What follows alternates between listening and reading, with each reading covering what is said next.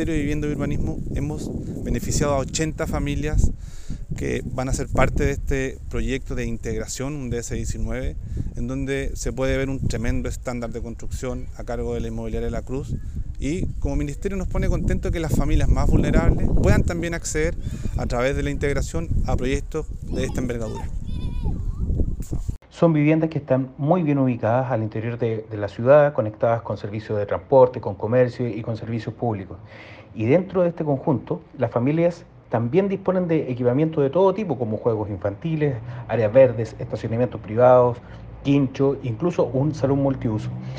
De esto se trata los conjuntos de integración social, en que de las 80 viviendas, 20 son destinadas para familias eh, que aplicaron su subsidio del Fondo Solidario y que está destinado a ayudar a quienes tienen ingresos más bajos, obteniendo una vivienda con la misma calidad y con las terminaciones que el resto. No, estoy inmensamente feliz porque lo estuvimos buscando bastante, aparte que mi familia era bastante numerosa con mis hijos. Y no, feliz total, así que me costó encontrarlo y por X motivo justo caí acá y me dicen, no, sí, usted puede hacerlo acá, así que no, feliz con el beneficio.